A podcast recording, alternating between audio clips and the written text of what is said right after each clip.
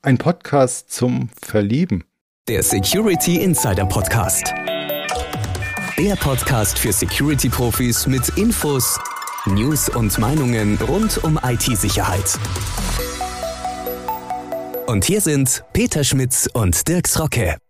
Hallo und herzlich willkommen zum Security Insider Podcast. Für Sie am Mikrofon ist Dirks Rock und, und hinter dieser Mauer ist Ihr Herzblatt, Peter Schmitz, der liebenswerte Chefredakteur von Security Insider.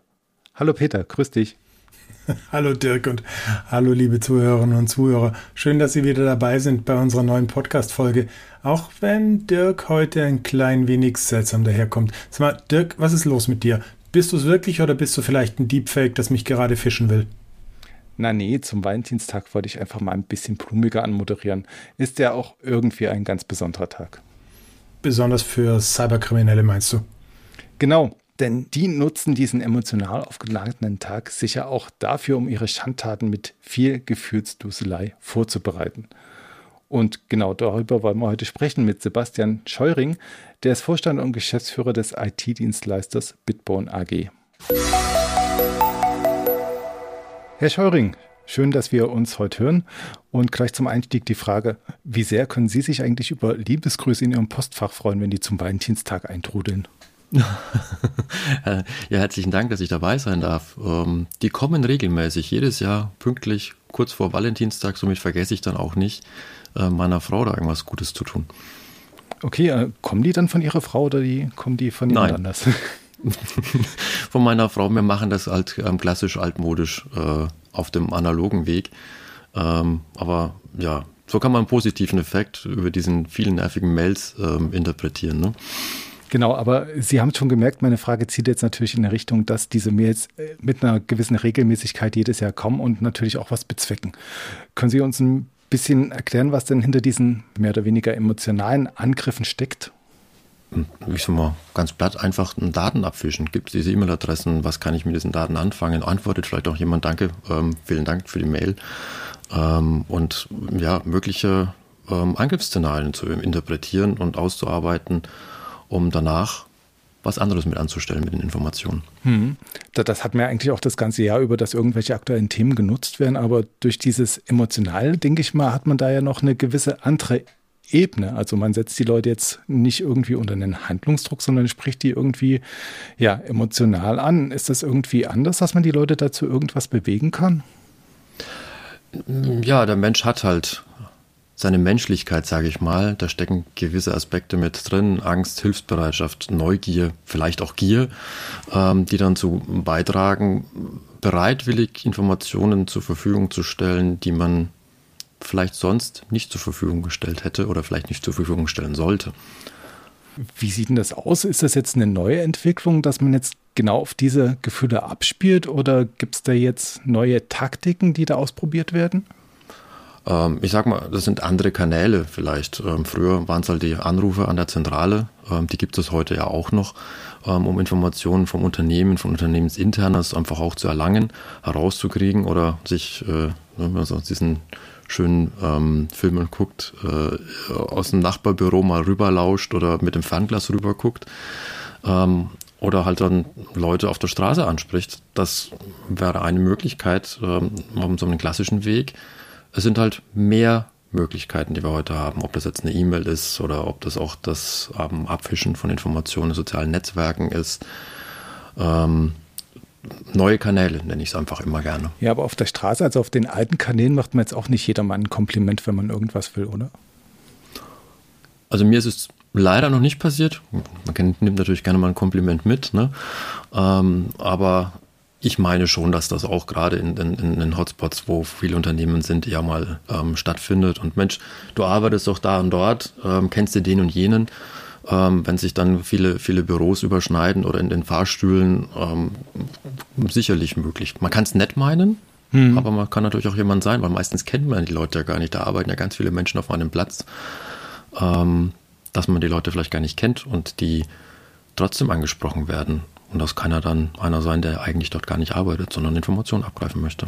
Das ist vielleicht auch die, die Tücke des Ganzen. Also wie gesagt, es gibt mhm. Leute, die es tatsächlich nett meinen, aber es gibt auch Leute, die sich ganz bewusst dieser Taktik befleißigen. Also man kennt es ja aus der Geschichte vielleicht ähm, von den 36 Strategien des Generals Tan Daoji. Der hat ja auch schon gesagt, die List der schönen Frau, um irgendwas zu erreichen oder wenn ich jetzt ein bisschen in die jüngere Geschichte zurückgehe, der Freiherr von Grafenreuth hat sich ja auch als junges Mädchen ausgegeben, um irgendwelche pubertierenden Buben zu irgendwelchen ja, Abmahnungen zu provozieren, also denen irgendwelche Gründe zu geben, irgendwas zu machen, was man denn abmahnen könnte. Ähm, wie kann man das denn irgendwie ja für sich selbst bestimmen, ob es nun Leute sind, die es gut meinen oder wie viel Vorsicht ist da angebracht? Und ähm, wie schnell fällt man halt genau auf dieser emotionalen Ebene vielleicht schneller auf irgendwas rein, was jetzt auf einer rationalen Ansprache nicht funktionieren würde? Kann man dazu was sagen? Ich glaube, ähm, eine gewisse Skepsis dem Unbekannten gegenüber ähm, hilft an der Stelle immer. So als, als Mensch ähm, einmal rückfragen, woher weißt du denn eigentlich, dass ich da und dort arbeite? Hast du mich aus dem Büro kommen sehen? Woher kennst du denn die, die andere Person, nach der ich gefragt worden bin? Einfach mal Rückfragen zu stellen, ist da sicherlich hilfreich, ähm, um, um herauszubekommen, ist das jemand, der es nett meint oder ist es jemand, der ähm, vielleicht gut informiert, aber nicht gut genug informiert, sonst würde er so komische Fragen auch nicht stellen. Hm. Wobei, kommen wir jetzt immer auf die Valentinskarte zurück. Wenn ich da einen Gruß kriege, dann will ich erstmal rausfinden, von wem das kommt. Und der Reiz des Ganzen ist auch, dass man es vielleicht nicht weiß, von wem das kommt. Ähm, wie agiert man denn da am besten? Ja, gute, gute Sache. Da sind schon viele Menschen reingefallen, auch mit dieser, mit dieser Grußkarte. Deswegen ein spannendes Beispiel. Ich kenne ähm, von einem Unternehmen, die machen intern regelmäßig ähm, zum Thema Awareness Training ähm, Phishing-Tests. Wobei nichts Schlimmes passiert zum Glück, sondern ähm, wird auch keiner angeschwärzt, sondern da gibt es halt entsprechende ähm, Maßnahmen, dass dann der Mitarbeiter darauf hingewiesen wird, also da hätte es jetzt nicht draufklicken sollen. Und ähm, da gab es dann einmal eine Aktion eben auch zum Valentinstag, wo eine Grußkarte am Valentinstag verschickt worden ist, ähm, als Phishing-Test. Und das kam mal außer der Reihe. Da kamen wirklich die hartsortigsten Techies nicht drauf, dass ähm, das eine Phishing-Kampagne war, um Informationen abzugreifen, beziehungsweise auch mal die Aufmerksamkeit zu erregen. Das muss nicht regelmäßig sein, das kommt auch unregelmäßig. Und, ähm, da liegt, glaube ich, auch so ein bisschen der Krux ähm, dahinter. Wenn man dann versucht, da Mitarbeiter zu trainieren, wenn man es zu regelmäßig macht, fallen sie nicht mehr rein. Und dann kommt was außer der Reihe und dann klickt sogar der tieftechnischste Security-Mensch ähm, dann noch drauf, weil er darauf reingefallen ist, sich freut, dass er eine Grußkarte bekommen hat zum Valentinstag. Kann man denn für solche menschlichen Geschichten überhaupt eine Awareness schaffen oder züchtet man sich dann Unternehmen voller Psychopathen? voller äh, Menschen mit Paranoia, kann ich gerne aus, mein, aus meinem Umfeld. Ich be beschäftige mich ja ähm, seit fast 20 Jahren jetzt mit dem Thema Security ähm, und ähm, arbeite zu Hause, hat man auch so seine Daten. Da wird man wirklich paranoid, weil man dann anfängt, jetzt habe ich hier ein Backup und dort ein Backup und was ist, wenn das und jenes eintritt, dann funktioniert das auch nicht mehr. Wo packe ich denn jetzt nochmal ein Backup hin, dass meine Daten nicht verloren gehen? Ne? Also das ist dann das, ähm, was Sie meinen mit, ähm, mit dem Psychopathen-Thema. Ähm, ich glaube, die Menschlichkeit können wir nicht abstellen. Ne? Das ähm, wäre, glaube ich, auch schade, wenn das alles so Roboter wären, dann ähm, wäre so, so ein netten Umgang miteinander ähm, nicht mehr so nett, sondern es wäre dann auch sehr, ja, roboterhaftig, hätte ich jetzt fast gesagt. Und ähm, die Skepsis, die ich eben erwähnt habe, gerade ähm, um Leute kennenzulernen, ich glaube, die hilft am Ende hier ähm, eher nochmal nachzuhaken, nichts preisgeben und wenn man feststellt, er meint es ernst und ähm, es ist nett gemeint, dann ähm, kann man sich ja auch ein bisschen mehr öffnen. Hm. Ich stelle mir jetzt gerade vor, ich sitze skeptisch vor meinem E-Mail-Postfach und weiß nicht, was ich tun soll. Was, was mache ich denn, wenn so eine Großkarte kommt? Schiebe ich die gleich in den Spam oder? Ja, die Frage ist, wie wichtig ist die, wie, wie wichtig ist einem diese Grußkarte zur Not äh, bei jemandem nachfragen, der so E-Mail mal auseinandernehmen kann. Und häufig sitzen da zum Glück in den IT-Abteilungen Menschen, die sich damit auch beschäftigen, ähm, gerade jetzt im unternehmerischen Umfeld ähm, mal nachhaken. Oder der Absender steht ja drauf, mal einen anderen Kommunikationskanal nehmen. Mensch, das ist aber nett, dass du mir eine Grußkarte geschickt hast. Mhm. Und wenn der dann sagt, äh, habe ich gar nicht, dann weiß man, dass es definitiv keine ist. Also nicht auf die E-Mail antworten, sondern ne, meistens kennt man die Leute, man hat eine Telefonnummer, kann er dann eine Message schicken oder einfach mal anrufen und nachhaken, Mensch, hast du mir eine Grußkarte geschickt? Finde ich ja nett von dir. Hast du mal mich gedacht? Und ähm, wenn er dann sagt, nee, habe ich nicht, dann weiß man, dass es falsch ist. Und wenn er sagt, ja, habe ich, freut mich, dass du dich darauf meldest, hat man auch mal ein schönes Gespräch wieder mit der Person vielleicht und ähm, weiß dann auch, dass sie echt, echt ist. Ich habe jetzt gerade gesagt, als Sie gesagt hatten, dass man mit der IT besprechen, das ist ja der absolute Romantikkiller. Dann kommt eine Großkarte und man geht zur IT-Abteilung. Nee, in der Tat. In der Tat. Also es gibt immer verschiedene Möglichkeiten. Ich glaube, es kommt auch auf die Situation dann drauf an. Ne? Bei der Grußkarte, dann würde ich in der Tat eher erstmal den Absender ähm, hm. anrufen, einen anderen Kommunikationsweg nutzen. Ist es dann im geschäftlichen Umfeld wirklich eine Business-Mail, dann sollte man ja, die IT-Abteilung fragen. Aber auch da kann man natürlich den Absender, wenn man ihn kennt, fragen, Mensch, ist das denn richtig, dass ich jetzt hierhin Geld überweisen soll? Hm. Wir haben uns jetzt schon bewegt, mehr oder weniger flüssig zwischen der virtuellen Welt und der realen Welt. Also ich habe auch gesagt, auf der Straße werden Leute angesprochen oder auf dem Fahrstuhl. Ähm, Gibt es denn da irgendwelche ja, Anzeichen, dass da jemand was auskundschaften will und vielleicht einen größeren Plan dahinter verfolgt? Also ab wann sollte ich skeptisch werden? Ab welcher Information wird es denn kritisch? Ähm, geht um die Frage der Insider-Information wahrscheinlich. Ne? Ähm, das muss man, muss man sich selbst, glaube ich, ähm, überlegen, ob das, das das Datum, um das es geht, ähm, was ist, was die Welt hören darf, außerhalb des Unternehmens oder nicht. Mhm.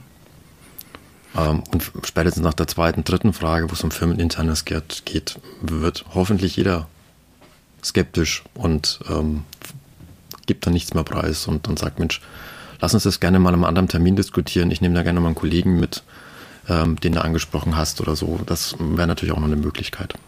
Auf der anderen Seite gibt es dann natürlich auch so Personen, die gern ein bisschen was tratschen. Ne? Und das halt nicht nur im Fahrstuhl, sondern auch in sozialen Netzwerken. Ähm, wie kann man dem denn begegnen? Also ab wann wird es denn da kritisch? Also was sagt man dann vielleicht seinen Mitarbeitern und wie kann man auch nachvollziehen, was die Mitarbeiter ja im Privaten austratschen, was vielleicht firmenintern sein könnte, was kritisch sein könnte, was vielleicht als einzelne Information noch nicht relevant ist, aber wenn man mehrere Informationen zusammenzieht, dann doch relevant werden könnte. Das ist ja genau das Problem. Man hat ja dann verschiedene soziale Netzwerke, verschiedene Informationsquellen und das zusammenzuführen, ähm, das tun am Ende die Angreifer auch. Einzelne Informationen da abgreifen, einzelne Informationen da abgreifen, dass es vielleicht auch nicht auffällig ist. Und das zusammenzuführen, das führt dann zu einem runderen Bild. Informationen äh, will jetzt nicht sagen, regieren die Welt, aber am Ende das, das Netz zumindest mal. Äh, bislang haben wir halt mit unseren Informationen ähm, über uns, ob das jetzt diese Cookies und sonstigen Geschichten sind, immer wieder ähm, unseren Content bezahlt als Zahlungsmittel. Das sind so die, die relativ einfach ähm, aufgreifbaren Informationen, aber natürlich auch ähm, fahrlässig ähm, nicht aufgepasst, ähm, Screenshots mal gepostet, ähm, beim Selfies gepostet und da stehen wertvolle Informationen vom Unternehmen hinten dran. Da geht es, denke ich, nicht umhin, die Leute zu sensibilisieren, dass sie da vorsichtig mit den Daten einfach umgehen. Mhm.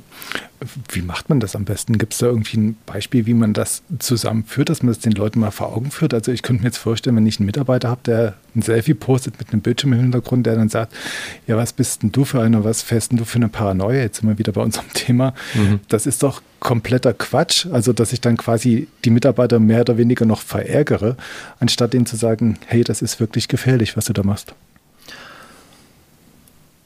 Ähm, ich habe mal in einem Buch gelesen, Paperless heißt das. Ähm, geht, geht es gar nicht um das Thema Security eigentlich, aber das ist ein, von einem amerikanischen Anwalt, ähm, der sich mit dem Thema papierloses Büro beschäftigt hat. Und da war die Frage bezüglich Cloud-Diensten. Und da sagt er, ich gebe Dinge nur in die Cloud oder mache sie auch verfügbar, die, wo ich kein Problem mit hätte, dass die morgen in der New York Times stehen. Und ich glaube, das ist vielleicht ein Ansatz, wo man die Leute auch ein bisschen aufmerksam machen könnte. Hast du ein Problem damit, wenn du jetzt dir, wenn das morgen in der New York Times steht oder ähm, in der Süddeutschen Zeitung, wie auch immer, in der FAZ? Ähm, wenn ja, dann sei doch bitte vorsichtig mit den Daten. Ich bin jetzt immer noch bei dem Beispiel des Mitarbeiters und frage mich, ob der da ein Problem hätte, wenn er in der New York Times wäre, beziehungsweise ob der ein größeres Problem hätte, wenn der Bildschirm in der New York Times wäre, weil, weil er das halt quasi nicht persönlich nachvollziehen kann. Hm, er selber vielleicht nicht, findest du wahrscheinlich auch witzig, ähm, aber der Bildschirm halt nicht. Ne? Und ähm, das, ist, das ist durchaus richtig. Da ja, bin ich wieder beim Thema Sensibilisierung, Informationen. Es geht ja meine, wir haben ja das mit der DSGVO jetzt alle mal irgendwann mal gehört und gesehen. Da geht es um personenbezogene Daten, aber fürs Unternehmen gibt es halt auch noch mehr Daten, die schützenswert sind. Und da gehört die Aufklärung auch vom, vom, vom Unternehmen dahinter. Was sind denn schützenswerte Daten in unserem Kontext? Ja, wenn man hier produzierendes Gewerbe hat, das können Produktionsprozesse sein, das können ähm, Pläne sein von irgendwelchen neuen Produkten, die auf den Markt kommen, wie auch immer. Das muss meiner Ansicht nach in die Köpfe der, der, der Mitarbeiter hinein, dass das nicht nach außen getragen wird. Hätten Sie da vielleicht auch noch ein konkreteres Beispiel, was mir jetzt jemanden an die Hand geben könnte, wo man sagt, hier, guck mal, das ist eigentlich eine unverfängliche Information, aber so und so wurde die ausgenutzt? Ähm, am eigenen Leibe ähm, muss, ich, muss ich sagen, erfahren. Es gab ähm, bei uns im Unternehmen vor, vor ein paar Jahren einen Wechsel in der Vorstandschaft und nachdem wir eine Aktiengesellschaft sind ähm, bei der Bitbone, ähm, wurde das halt auch über eine, eine Pressemeldung ähm, veräußert, dargestellt. Und ich weiß nicht, ob Sie diese Mails, die immer in die Buchhaltung kommen, kennen. Das sind ja auch häufig gefälschte Mails mit einem gefälschten Absender ähm, wo sich halt einer mit einem Unternehmenskauf, Verkauf, wie auch immer umtut und dann gibt es eine Mail in die Buchhaltung. Ähm, braucht diesem die Information oder äh, liebe Buchhaltung, kannst du mal das und äh, Geld dorthin überweisen. Und das Spannende war, ähm, nachdem ich ja eher aus dem technischen Umfeld komme, diese Mails kamen in der Vergangenheit nie von mir, sondern nur von meinem ehemaligen Kollegen. Wir haben dann diese Pressemeldung gemacht. Einen Tag später ähm, kamen die Mails dann gefälscht von mir, war mein Absender drin gestanden. Und auch schon sehr, sehr gut analysiert, ähm, dass ich mit der Buchhaltung per Du bin. Die Mail war auch im Duz-Verfahren. Anscheinend hatte man sich auch noch mit dem Unternehmen nochmal auseinandergesetzt, weil ähm, die Summen, und wir haben das auch mal analysiert über einen gewissen Zeitraum, die Summen, die dann aufgerufen worden sind, die die Buchhaltung zu überweisen hat, ähm, sind immer sehr auch die Unternehmensgröße zugeschnitten. Hm. Das habe ich auch mal bei Kunden nachgehakt, die ein bisschen größer sind, da waren die Summen in der Tat größer. Ähm, bei kleineren Unternehmungen im, im, Kundenkreis waren es dann auch wieder ein bisschen kleiner. Ähm, das finde ich schon ziemlich heftig, muss ich sagen, wie schnell diese Information ausgearbeitet, aufgearbeitet worden ist und dann ähm, auch genutzt worden ist. Das ist jetzt natürlich ein sehr interessanter Aspekt, den Sie bringen. Also ich habe mich jetzt die ganze Zeit darauf konzentriert, dass die Informationen nicht nach draußen kommen, aber es gibt ja tatsächlich auch Informationen, die nach draußen gelangen müssen, beziehungsweise die man gar nicht aufhalten kann. Also so eine Pressemitteilung ist verschickt, es gibt Handelsregister. Also damit muss man ja quasi leben, dass irgendwas über das Unternehmen bekannt ist. Sollte man sich dann vielleicht damit abfinden und dann doch mal wieder auf die andere Seite der Awareness konzentrieren, weil man sagt, ja, es gibt Informationen, die kann ich gar nicht zurückhalten der Awareness, was die Skepsis angeht, auf jeden Fall. Und ähm, jetzt in dem konkreten Fall mit der Buchhaltung ähm, einfach auch da einen anderen Kommunikationsweg wählen, denn Geschäftsführer anrufen oder einen guten Draht zur Buchhaltung halten, ähm, damit die Buchhaltung, das Controlling auch weiß, was denn für Prozesse einfach auch laufen oder nicht. Klar gibt es auch Prozesse, wo man das nicht kann und wenn die dann mal anruft und sagt, ist das denn richtig? Und der Geschäftsführer sagt, ja, das ist richtig, ähm, dann weiß er auch, dass die Mail echt ist. Kann ja, also muss ich, will auch keinem ähm, zumuten wollen, sich den Quellcode an der E-Mail anzugucken, um zu gucken, ob das jetzt eine echte Mail ist oder nicht. Dann lieber ähm, solche Mechanismen zu verwenden nachfragen. Wenn man sagt, Mensch, das ist ein Prozess, von dem habe ich noch gar nichts gehört, ist das sicherlich hilfreich. Und dann eben, ähm, wie es ja auch mittlerweile häufig von, von so Online-Anbietern kommt, ähm, habe auch schon Mail-Kampagnen gesehen, ähm, wo dargelegt wird, dass Phishing-Mails im Rahmen ihres Unternehmens unterwegs sind, auch im B2C-Umfeld an, an, an Kunden und haben dann, mit, haben dann Kunden versucht zu so sensibilisieren. Waren dann drei Mails drin, man sollte dann draufklicken auf die, die vielleicht ähm, noch echt ist. fand ich, fand ich spannend, fand ich, fand ich gut, dass man sich da auch jetzt in, in, in diesem Consumer-Segment damit umtut. Ähm, aber häufig ist einfach auch da die Empfehlung, einen anderen Weg nehmen. Ne? Wenn eine Mail von der Bank kommt und dann bitte auf keine Links klicken, sondern einfach ins Online-Portal gehen und gucken, ob die Nachricht dort auch ist. Und das macht ja auch jeder. Also von den Anbietern, ob das die Consumer dann tun, weiß ich nicht. Und im Prinzip kann man dieses Verfahren transportieren, auch auf das Geschäftliche, indem mhm. man einfach einen anderen Kommunikationsweg nutzt. Ähm, wir sind ja, was Kommunikationswege angeht, haben wir, glaube ich, zu viele alle irgendwo, auch durch die Pandemie natürlich geschuldet, dass man jetzt noch weitere Kommunikationskanäle neben Mail und Telefon hat. Aber diese auch nutzen, an der Mail vorbei, die es gekommen ist. Oder wenn der Anruf kommt und man sich nicht sicher ist, war das der, dann einfach da einen anderen Kommunikationsweg wählen und nochmal nachhaken. ist das denn so richtig?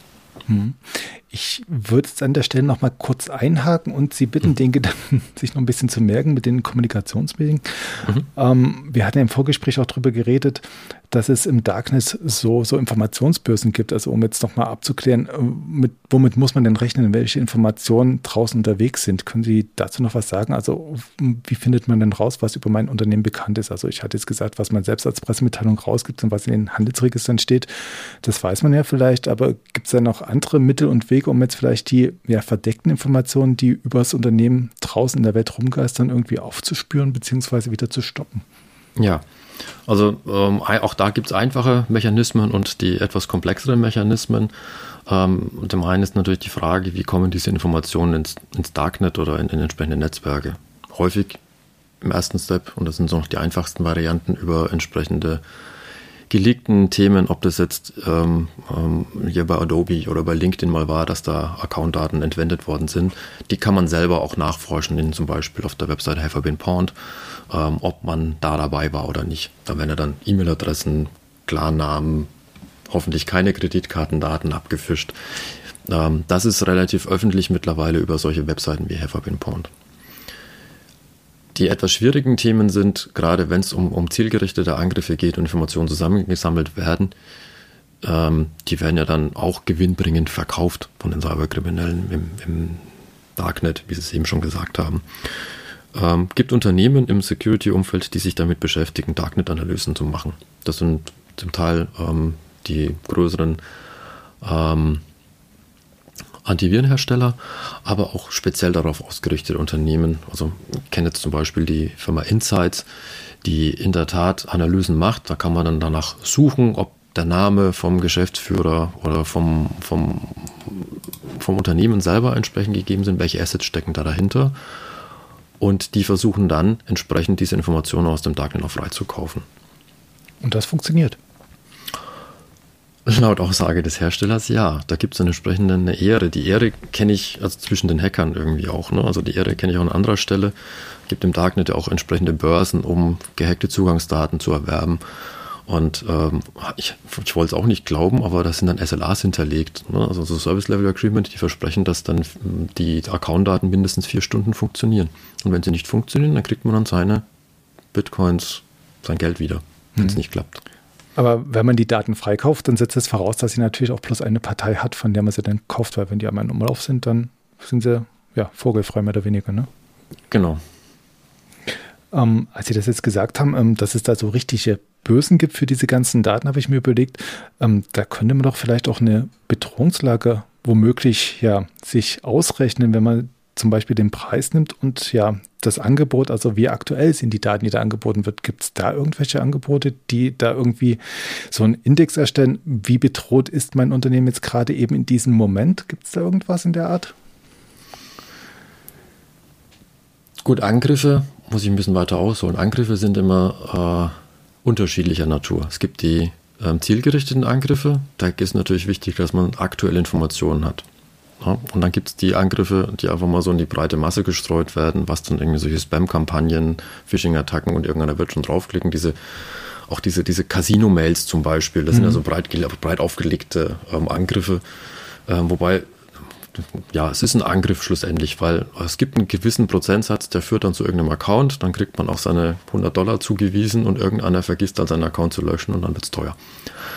Und da geht es ums Geld verdienen. Und ähm, das sind dann so diese breit aufgestellten Kampagnen. Je mehr Mails ich anschreiben könnte, das ist eine, eine simple Statistik, desto mehr Accounts bekomme ich dann auch und ähm, habe dann dafür auch mehr Geld übrig. Bei den zielgerichteten Themen da ist es natürlich super wichtig, auf aktuelle Informationen zurückgreifen zu können. Ähm, ich bin mir sehr sicher, dass es da ähm, entsprechende Mechanismen gibt, auch von diesen benannten Herstellern, die sich da auch mit diesen Darknet-Analysen oder Deep Web-Analysen entsprechend mit beschäftigen. Die können auch sicherlich sagen, woraus und woher diese Informationen kommen, wenn es denn zur Verfügung steht, diese Information, woher es denn kam und wie aktuell die denn sind. Mhm.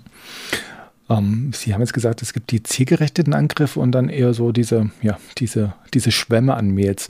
Ich kann mir vorstellen, dass so eine Mailschwemme leichter zu entdecken ist als so ein zielgerichteter Angriff. Gibt es da trotzdem Techniken, um sowas ausfindig zu machen, dass jetzt ein zielgerichteter Angriff quasi jetzt dieser eine CEO-Fraud an die Buchhaltung kommt oder ist man den quasi auf Gedeih und Verderb seiner eigenen Awareness ausgeliefert? Man muss ein bisschen, ähm, ich nenne es immer Transparenz ins, ins Netzwerk bringen. Ne? Ähm, um, mit seinen Informationen, die man selbst einfach auch ähm, erlangt, ähm, umgehen. Ähm, es gibt diese sogenannte Cyber Kill Chain. Das ist im Prinzip ein Mechanismus, ähm, nach dem die Angreifer dann entsprechend vorgehen. Der erste Punkt ist ähm, erstmal die Aufklärung, Informationsbeschaffung. Ähm, ne, das sind dann diese Gespräche im Fahrstuhl, die Anrufe ähm, ähm abgreifen von Informationen aus den sozialen Netzwerken, die Informationen aufarbeiten. Ähm, daraus äh, entwickelt sich dann diese zweite Stufe, ähm, die dann in dieser Killchain dahinter steckt. Das ist dann ja, so ein, man nennt es Bewaffnung, wo dann, dann entsprechend der, durch geschickte Nutzung der Informationen eine, eine zielgerichtete Bewaffnung stattfindet. Das kann entweder Malwerk-Kauf im Darknet sein oder vielleicht entwickelt man den ja dann auch selber. Die dritte Stufe, da geht es in die Auslieferung, das heißt, das wird dann ins Unternehmen gebracht über Phishing-Kampagnen, über solche Mechanismen, ähm, dann ausgeführt. Ähm, das ist dann die nächste Stufe und dann geht es darum, die, die eigene Lösung das heißt, irgendeinen Bot-Client irgendwie zu installieren, der dann entsprechend ferngesteuert wird. Man hat dann im Prinzip diese Command-and-Control-Geschichte ähm, und hat das dann fernsteuerbar. Ob ich jetzt dann irgendwelche DDoS-Angriffen fahre als Angreifer oder weitere Informationen abgreife oder Daten klaue, das über, obliegt ja dann mir, ob ich das, was ich damit machen möchte. Das ist ja das, das Schwierige dahinter. Und für jede Stufe gibt es am Ende auch äh, entsprechende Mechanismen. Ähm, idealerweise, je eher man es erkennt, desto besser fürs Unternehmen, dass man ähm, da eingreifen kann und den Schadcode oder den Angriff entsprechend unterbindet. Wo fängt man dann am schlausten an, dass man nicht so viele Ressourcen bindet? Also wie gesagt, wenn jetzt diese eine Mail kommt, ähm, lohnt sich das, die abzufangen oder sagt man dann, dass das wird ja die Antivirenlösung schon irgendwie wuppen, wenn die irgendwas installieren wollen? In der Hoffnung, bloß weil es ein Custom-Code ist, ist, ist, ist die Wahrscheinlichkeit auch relativ gering, dass die das erkennt. Ähm, da geht es in Verhaltensanalysen, da geht es in, um, um, na, wenn man ja gerade im Unternehmensnetzwerk, man hat ja dann doch mal ähm, 10, 20, 100, 150 Endpoints, die doch ähm, identisch ticken sollten. Und wenn einer aus der Reihe tanzt, weil er Prozesse am Laufen hat, diese, die vielleicht nicht laufen sollten, dann sollte das erkannt werden. Das, auch das verstehe ich unter Transparenzinitiative, so wie wir es genannt haben. Da geht es nicht nur um, um das Thema Aufdecken von Schwachstellen, sondern ähm, es geht auch um, um, um suspektes Verhalten zu identifizieren. Und was ich eben meinte, je eher man eingreifen kann, deswegen geht es ja auch darum, ne, Informationen möglichst nicht nach außen zu geben, desto, desto weniger Technik brauche ich vielleicht am Ende auch, um Ressourcen zu binden und Tools einzusetzen, die das erkennen. Gibt es denn da technisch irgendwie eine Lösung? Also wie gesagt, ich frage jetzt mal nach so, so einer einzelnen E-Mail, dass es da irgendwelche Parameter gibt, dass man die irgendwie, keine Ahnung, identifizieren kann. Also jetzt anhand des Absenders oder anhand irgendwie doch einer sprachlichen Eigenheit, die man dann vielleicht doch über irgendwelche Algorithmen klären könnte. Ich bin zu sehr Techniker, muss ich, auf sowas muss ich mal antworten, es kommt darauf an. Ne? ähm, ähm, da muss ich, brauche ich glaube ich ein mehr, mehr konkrete, konkreteres ähm, Beispiel an der Stelle. Ne? Also E-Mails kommen ja ganz viele rein und diese eine E-Mail aus diesem ganzen E-Mail-Flut herauszufiltern ist schwierig. Können wir mhm. offen drüber reden. Es gibt natürlich ähm, ähm, von Herstellern natürlich so Reputationslisten, wo man weiß, okay, über diese, ähm, über diese, diese Mail-Server kommen eher mal verfängliche E-Mails und ähm, man kann auch zwischen Unternehmen zum Beispiel auch so, so sogenannte Trusted-Themen äh, einrichten, indem man sagt, okay, wir, wir machen wir vertrauen uns und gucken, dass wir gemeinsam hier einen Verschlüsselungsmechanismus einkippen und wir ausschließlich über signierte oder verschlüsselte E-Mails zum Beispiel sprechen. Wir haben ja das Problem heute, dass wir mit einem, gerade wenn es ums Thema E-Mail geht, mit einem äh, SMTP arbeiten, was ja irgendwie auf die 60er Jahre zurückgeht, zumindest da seine Ursprünge hat. Ähm, nennt sich Simple Mail Transfer Protokoll. Und ähm, da das Thema Sicherheit nicht ganz so groß gesetzt worden ist, hat sich immer wieder mal weiterentwickelt. Ich glaube, der letzte ähm, Standard, der beschrieben worden ist mit ESMTP, die Extended-Fassung, wo dann auch zum Beispiel so Sachen wie Authentifizierung überhaupt mit eingebaut ist, ist aus 1995. Und ähm, wir arbeiten heute gerade im Thema der IT leider, muss ich sagen, doch viel mit Workarounds, um einfach auch alt, alte Sachen noch mit uns zu unterstützen, damit die uns nicht verloren gehen. Ich glaube, der beste Ansatz wäre, ein neues Protokoll aufzusetzen, wobei das ist natürlich auch nicht ganz so einfach. Wenn man mal guckt, IPv4 versus IPv6, wie lange führen wir das jetzt ein? Doch schon einige Zeit. Na, und das zeigt einfach auch genau diese Abhängigkeiten und das macht es ja auch mannigfaltig komplex, sich da auf neue Protokolle zu einigen beziehungsweise auch zu implementieren, weil es ist halt irgendwie der quasi Standard. Mail war dafür mal gedacht, Informationen auszutauschen, um einfach mal eine Textmail von A nach B zu schicken, pass auf, ich komme gleich oder können wir da einen Termin machen. Ähm, und es wurde ja entsprechend mannigfaltig ähm, von den Benutzern am Ende des Tages auch weiterentwickelt, indem man dann mal sagt, ach, da kann ich ja gleich nochmal einen Anhang mit reinpacken. Ähm, und da fehlt es einfach an den richtigen Sicherheitskomponenten, damit man auch Absendern trauen kann. Alles, was dazugebaut ist mit DKIM, DMARC und Konsorten, das sind Erweiterungen, um eine, um valider zu um entscheiden zu können, ob eine absendende, ein Absender, ein Sender ähm, der richtige ist.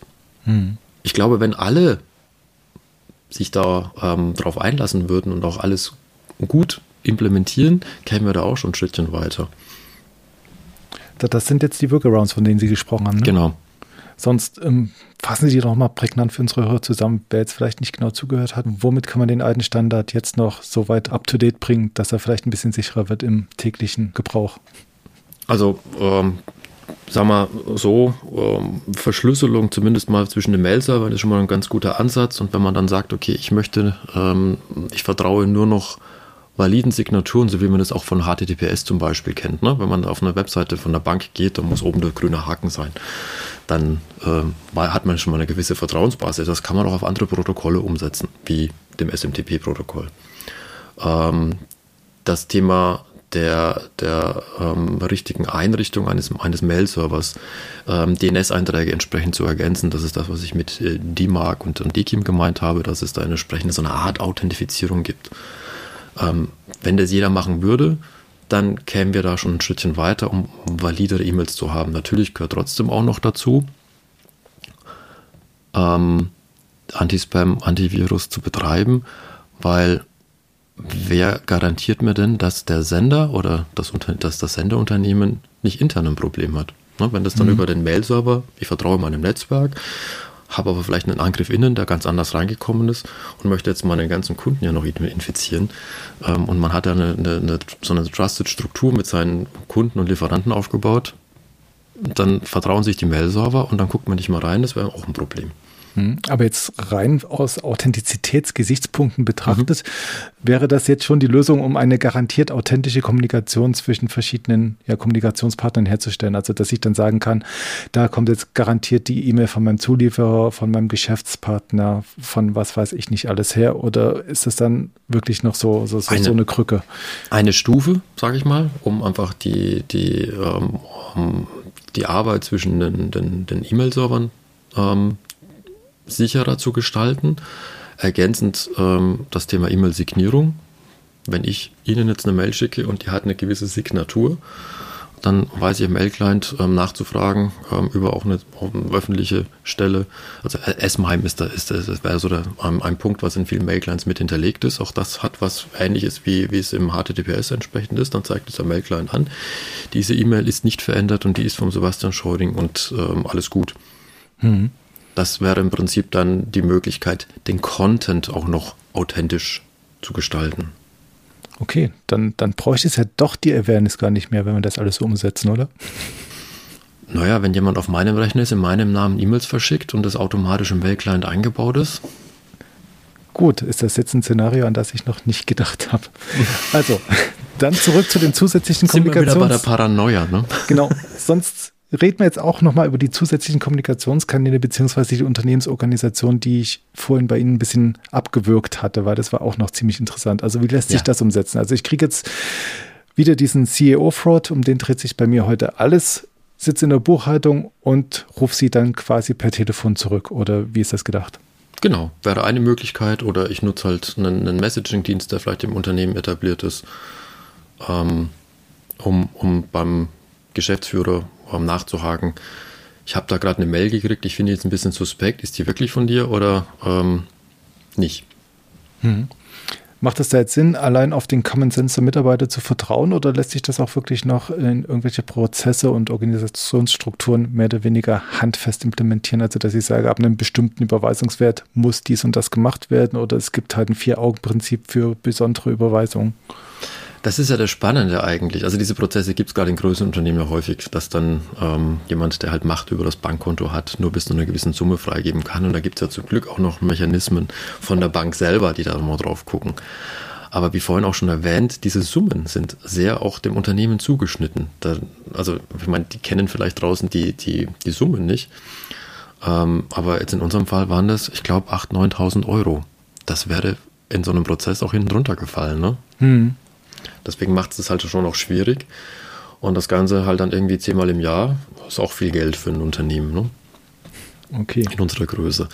Deswegen, ähm, klar, macht es Sinn, Prozesse zu bilden dazu. Sagen so alles größer 10.000, größer 5.000 Euro, ähm, was jetzt nicht so der Standardhandel angeht, sage ich mal. Ähm, das gilt es nochmal zu verifizieren. Das Vier-Augen-Prinzip vielleicht auch zu wahren, wenn man zwei Leute entsprechend hat, könnte eine gute Ergänzung sein. Oder halt dann immer nur gemeinschaftlich mit dem ähm, Geschäftsführer eine Überweisung in dem Umfeld dann zu machen. Wie sehr verlangsamt das Prozesse, wenn ich dann quasi immer den Geschäftsführer brauche, um so eine kleine mickrige Überweisung zu tätigen? Also wenn sie valide ist, die Überweisung, und die Sachen gehen ja meist im Sinne von Unternehmenskauf oder Nichtkauf, wird der Prozess natürlich verlangsamt. Aber ich denke, das sind ja Prozesse, wenn es um wirklich um sowas geht, dann haben die auch mal ein, zwei Tage Zeit. Das ist ja was, was man auch ein bisschen auf lange Hand vorbereitet. Hm. Okay, und nochmal ganz zurück zum Thema Mitarbeiterschulung. Ähm, ja. Da wandeln wir auch mal auf einem mehr oder weniger schmalen Grad zwischen wir langweilen die Leute und wir schulen sie. Wie trifft man den denn haargenau, ohne wie gesagt, die Leute mehr oder weniger zu verärgern oder zu langweilen, weil irgendwann ist es dann auch genug, könnte ich mir vorstellen. Ja, das glaube ich auch, dass es irgendwann natürlich genug der Dinge ist, aber ich glaube, wir, die immer darüber erzählen, langweilt es eher als die Mitarbeiter, ähm, weil wir es halt ständig machen müssen, nachhaken müssen, nachfragen müssen, wie schaut es denn aus? Und das Thema Trainings wird leider in Unternehmen ähm, immer hinten angestellt. Der Mitarbeiter soll gucken oder die Mitarbeitenden müssen gucken, dass sie halt ähm, ihr Tagesgeschäft irgendwie verrichten können. Und das Thema IT, und das sehen wir auch in anderen Prozessen im Bereich der Digitalisierung und dass auch technologisch man sich da ein bisschen weiterentwickeln müsste. Ähm, die Leute bringen, sollen es ja von zu Hause mitbringen, habe ich manchmal den Eindruck. Ähm, und auch diese Security Awareness, ne? die können zu Hause mit Rechnern umgehen, dann können sie es im Unternehmen auch. Das ist ein bisschen provokant formuliert vielleicht. Aber manchmal ist gerade die Denke drin und es wird gerne vergessen, dass auch ähm, die Welt sich im Bereich der IT halt weiterentwickelt. Wenn man eine schöne Statistik jetzt mal aus einem ganz anderen Umfeld guckt, so ein Standard, äh, im Standard wird bei einem Word, ich glaube, 5 bis 10 Prozent des, des Feature-Sets verwendet. Und wenn ich dann, wenn man dann mal guckt, im Unternehmen mal reinhört, dann gibt es dann den und jenen, der sich mit dem Serienbrief auskennt und der wird dann gefragt, und ähm, gleiches lässt sich auch auf die Security am Ende transportieren. Ähm, es gibt die Leute, die beschäftigen sich damit, bloß die werden halt dummerweise nicht gefragt, weil es könnte ja peinlich sein. Mhm. Und ähm, da muss man natürlich mit entsprechenden Maßnahmen arbeiten. Also es geht ja bei dem Awareness nicht nur darum, ähm, nicht auf die Mail zu klicken, auf die man nicht hätte klicken sollen, sondern auch ähm, das, sinnvolle, das sinnvolle Umgang mit Kennwörtern, mit Accountdaten. Ähm, auch wenn im Unternehmen sich eine Person bewegt, die man vielleicht noch nie gesehen hat, dass man den nicht an der einfach vorbeiläuft, sondern auch mal nachhakt. Hm, kann ich Ihnen vielleicht helfen? Suchen Sie jemanden? Was tun Sie hier? Ähm, das sind ja auch Mechanismen, die zum Thema Security Awareness auch gehören. Hm. Man muss dann halt bloß wieder so geschickt antworten, dass er, wenn er einen Serverraum sucht, den dann nicht zeigt, ne? Serverraum haben wir nicht, haben alles in der Cloud. ähm, als Sie jetzt gesagt haben, ähm, das IT-Wissen wird vorausgesetzt, das bringen die Leute von zu Hause mit, habe ich mir gedacht, da gibt es doch bestimmt auch verschiedene Generationen von Leuten in den Unternehmen, die man vielleicht auch verschieden ansprechen müsste. Also ich kann mir ja. vorstellen, Die Älteren sind jetzt vielleicht nicht so vertraut. Ich mag es jetzt nicht am Alter festmachen. Also vielleicht die Leute, die sich nicht so sehr damit beschäftigen, wären jetzt die typischen Digital Natives, sagen wir jetzt auch wieder so ein Stereotyp, mhm. sich zwar ziemlich gewandt in der digitalen Welt bewegen, aber sich dann vielleicht weniger Gedanken machen, wenn sie irgendwas in sozialen Netzwerken verbreiten. Gibt es da auch Ansätze bei den Schulungen, dass man die Leute an verschiedenen Stellen abholen muss? Ja, das geht dann schon auch in, in, in die Richtung. Also ich würde es jetzt auch nicht trennen zwischen ähm, jung und alt. Ausnahmen bestätigen immer die Regel. Es gibt sicherlich auch ähm, nicht Digital Natives, ähm, um das Wort zu nehmen, die ähm, sich sehr, sehr stark dafür auch interessieren und auch umtun. Die sind da eher auch ähm, skeptischer im Umgang mit der IT und auch mit der Sicherheit. Ähm, und andersrum muss man natürlich auch gucken, die jüngeren Generationen, Digital Natives, die mit diesem ganzen Toolsets auch aufgewachsen sind, da hört man eher mal so Aussagen wie, ich habe nichts zu verstecken oder ich bin mir einfach sicher mit dem Umgang, da passiert schon nichts.